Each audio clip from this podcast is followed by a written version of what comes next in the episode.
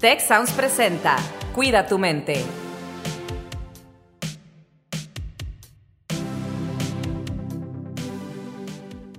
Este es el segundo episodio del tema ¿Qué es el amor? evolución o conexión, de su podcast Cuida tu mente.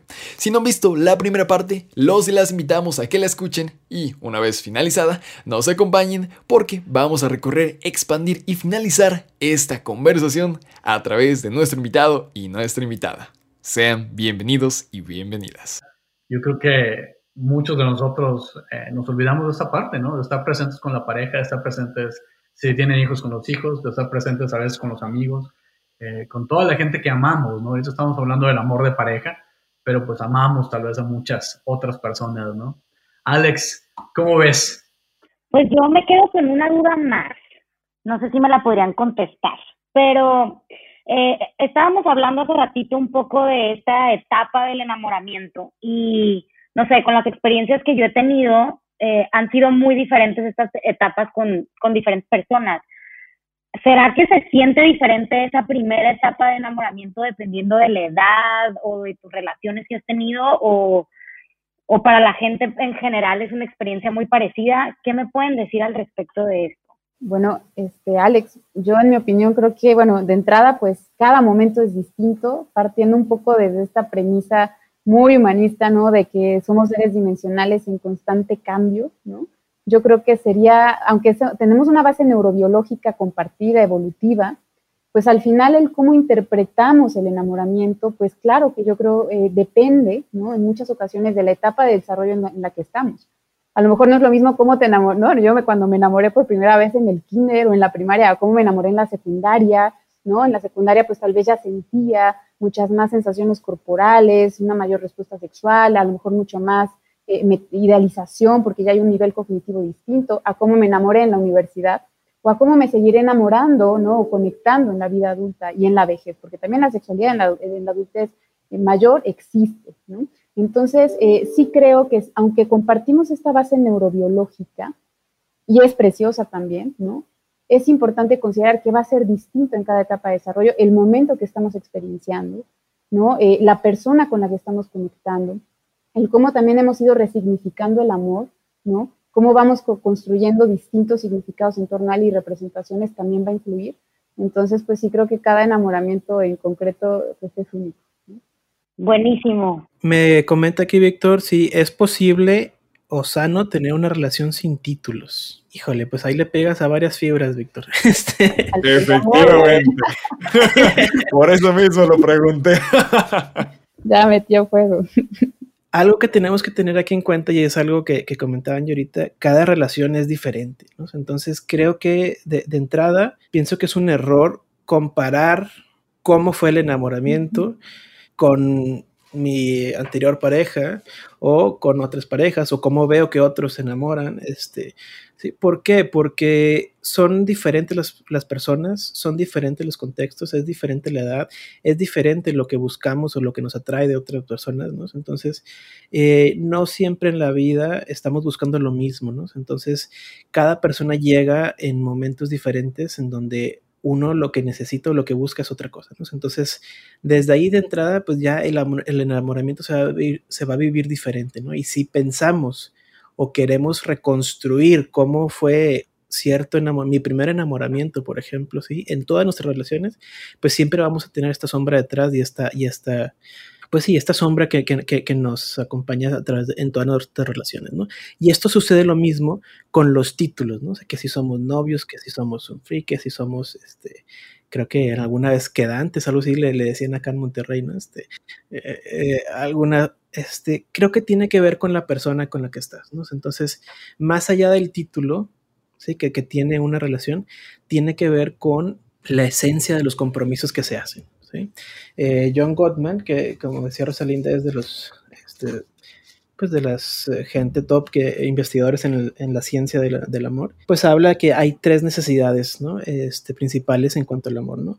El compromiso, la confianza y la calma, ¿no? O sea, la calma fisiológica, ¿no? Entonces, cuando hablamos de, este, para poder tener compromiso y confianza hay que tener una serie de acuerdos o de compromisos establecidos, ¿sí? En donde, pues, en los cuales se basa la relación, ¿sí? Porque a veces lo que sucede cuando no hay un título, pues es que no sabemos bien, o sea, qué, en qué términos estamos con esa persona, qué acuerdos hay, qué desacuerdos hay, y esto puede desencadenar en hacerle daño a la otra persona. ¿no? Entonces, eh, más allá de los títulos, tiene que ver con los acuerdos y los compromisos que se hagan con esa, con, esa persona. Me parece muy interesante, Mario, esto que nos compartes. Si quisiera yo unir un poco lo que nos acabas de comentar ahorita a raíz de la pregunta de Víctor, esto de las relaciones sin título, que también me parece interesante porque creo que todas tienen título, ¿no? A lo mejor tenemos relaciones a las que no, los, les queremos poner ciertos títulos porque nos sentimos más cómodos con otros títulos, pero todas tienen cierta, cierta manera de llamarle, ¿no? Ya sea matrimonio, noviazgo, amigos con derecho, como le quieran llamar, ¿no? Pero muy importante esto, y lo que nos comentaba o lo que nos preguntaba o les preguntaba Alex, ¿no? Me dejó reflexionando mucho, eh, y más escuchando la respuesta también de, de Angie y la parte esta del nivel cognitivo, les voy a compartir algo muy personal.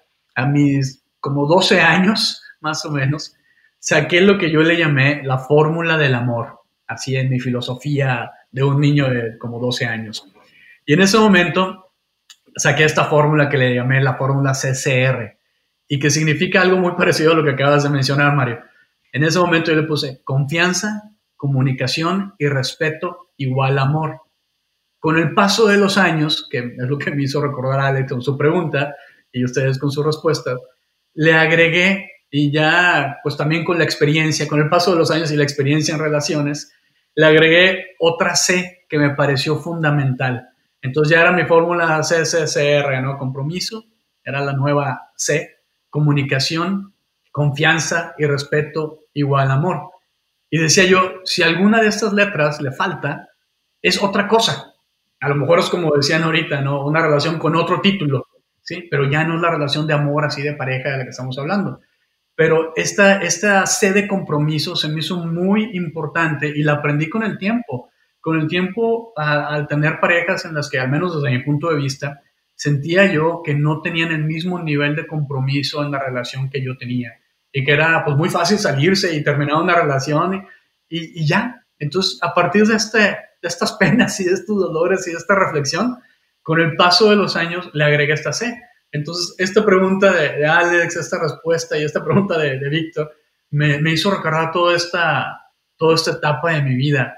Y por aquí, Angie, nos pusiste un, un quote que, por favor, si nos lo puedes compartir aquí al aire, está precioso.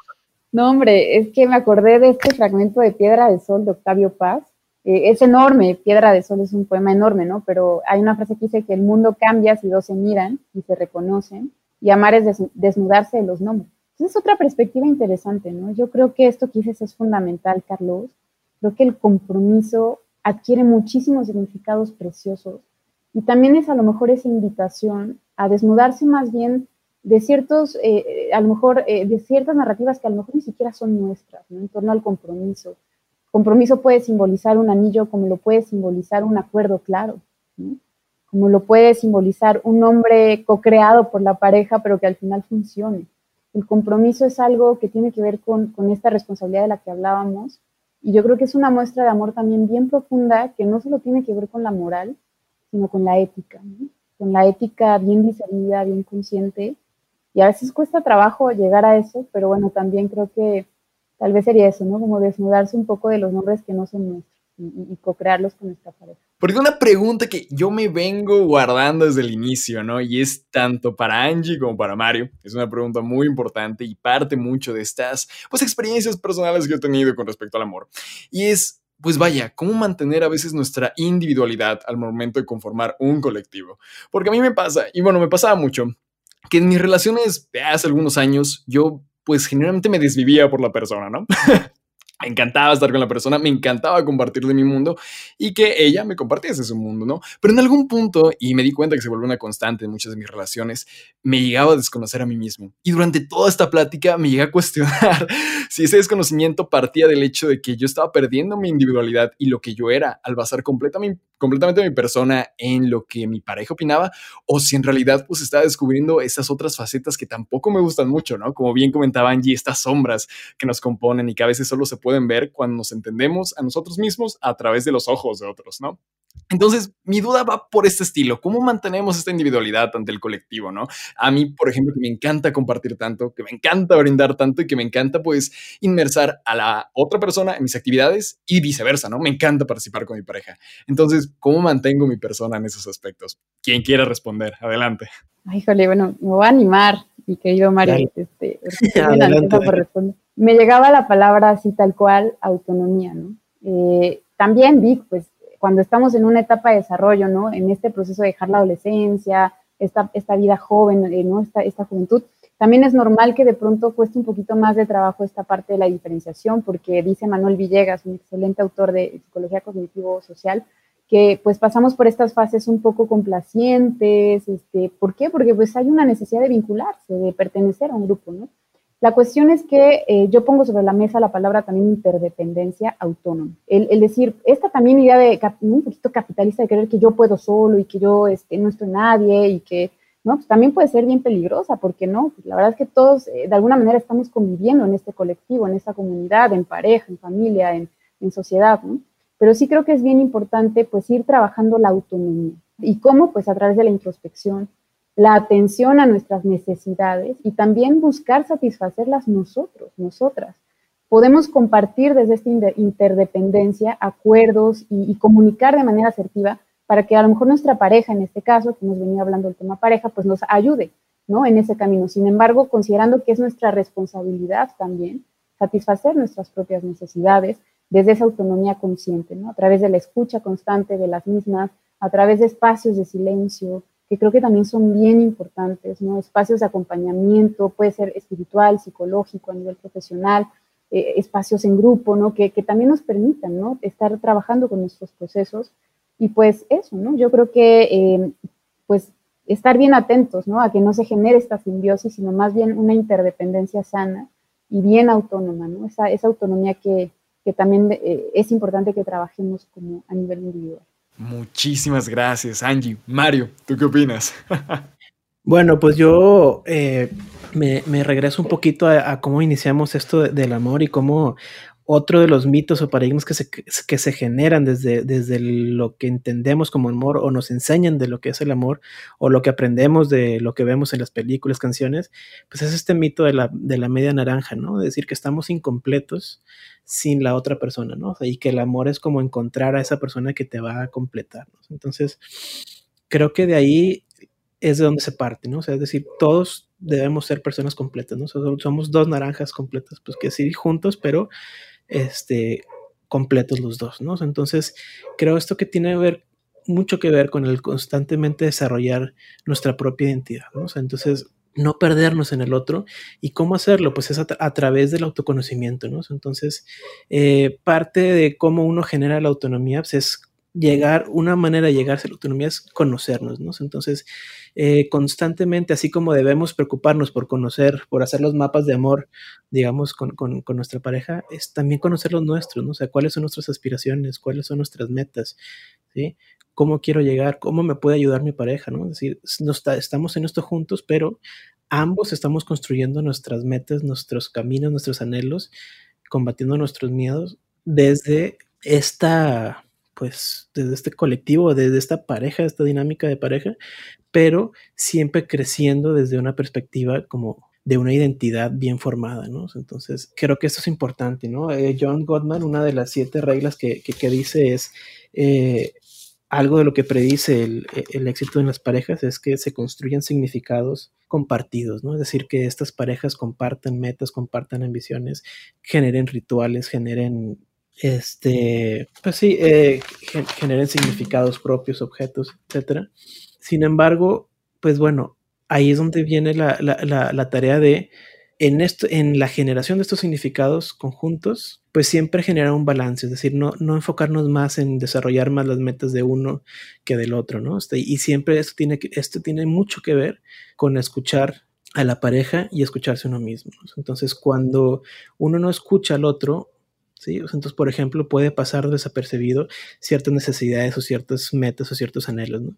Y eso pasa una veces, a veces con nosotros mismos, ¿no? Como por tratar de ser muy complacientes, podemos tratar de enfocarnos siempre en darle al otro y siempre de luchar por el otro o, alcanzar las metas del otro y dejarnos este, a nosotros mismos de lado, ¿no? Y pues eso, eso es eh, el parte del autocuidado y parte del amor también es darse amor propio, ¿no? Entonces, y eso tiene que ver con el también enfocarnos en cumplir nuestros deseos, aspiraciones y obviamente basándonos, este, apoyándonos en nuestra pareja, ¿no? Es que esto del amor propio es bien interesante, ¿no? Porque si no tenemos amor nosotros, pues ¿cómo le podemos dar o cómo podemos entender a la otra persona y lo que es el amor, ¿no? Pues súper interesante. Em, como sabíamos desde el inicio de, de, este episodio, esto nos va a dar para muchas cosas. Generalmente nos pasa con los temas que agarramos, nos da para seguir hablando y hablando y desmenuzando todos estos temas. Pero me gustaría preguntar, Alex, ¿qué te llevas? Híjole, ¿qué me llevo? Pues muchas cosas, muchos tips. Em, especialmente me, me gustó mucho la parte que Angie me contestó mi pregunta de cómo va cambiando el, este, pues está en este enamoramiento con diferentes parejas, en, en diferentes etapas, porque creo que, que justo como cuando yo estaba más chica y en la adolescencia, como que crecí con esta idea del amor ese que te hace sentir que estás flotando y que todo es súper emocionante y en, los, en el paso de los años como que he visto que, que, bueno, al menos en mi experiencia personal ha cambiado un poco porque mis gustos han cambiado un poco, mis preferencias, eh, también mis valores incluso, o sea, se han reforzado y he tomado los que sí y los que no. Y creo que me llevo esa parte de, de seguir creciendo o sea, como personalmente para poder crecer en una relación, ¿no? Y de, y de conocer, identificar como cuál es esa sensación de enamoramiento que alguien está viviendo y cómo hacerle para que, para que funcione la relación y seguirla, seguirla fomentando. Entonces creo que esas son algunas de las cosas que me llevo y me quedo muy contenta de haber tenido esta conversación con ustedes. Híjole, muchas gracias, Alex. Mario, ¿Con qué te vas? ¿Con qué te llevas? ¿Qué te llevas esta tarde, noche, el día, la hora a la que nos están escuchando? ¿Qué te llevas después de nuestra conversación el día de hoy? Eh, pues yo creo que me llevo esa parte de los nombres, ¿no? O sea, porque creo que a veces gastamos mucho tiempo y energía en, en, ese tema, ¿no? De que si tenemos que casarnos, si tenemos que comprometernos, si tenemos que ser X, Y o Z, ¿sí? Cuando realmente creo que ahí no debe estar el enfoque, ¿no? El enfoque debe estar en todos estos momentos de conexión, en todos esos compromisos de acuerdos que tenemos como pareja, en escucharnos como pareja, en estar presentes como parejas. Entonces, creo que el amor y la pareja se debe construir con base en estos elementos, a diferencia de buscar como cierta validación social o cierta validación paradigmática, ¿no? De, de, de, que viene por parte de estos títulos, ¿no? Entonces, enfocarnos más en el amor y menos en los títulos, eso es importante.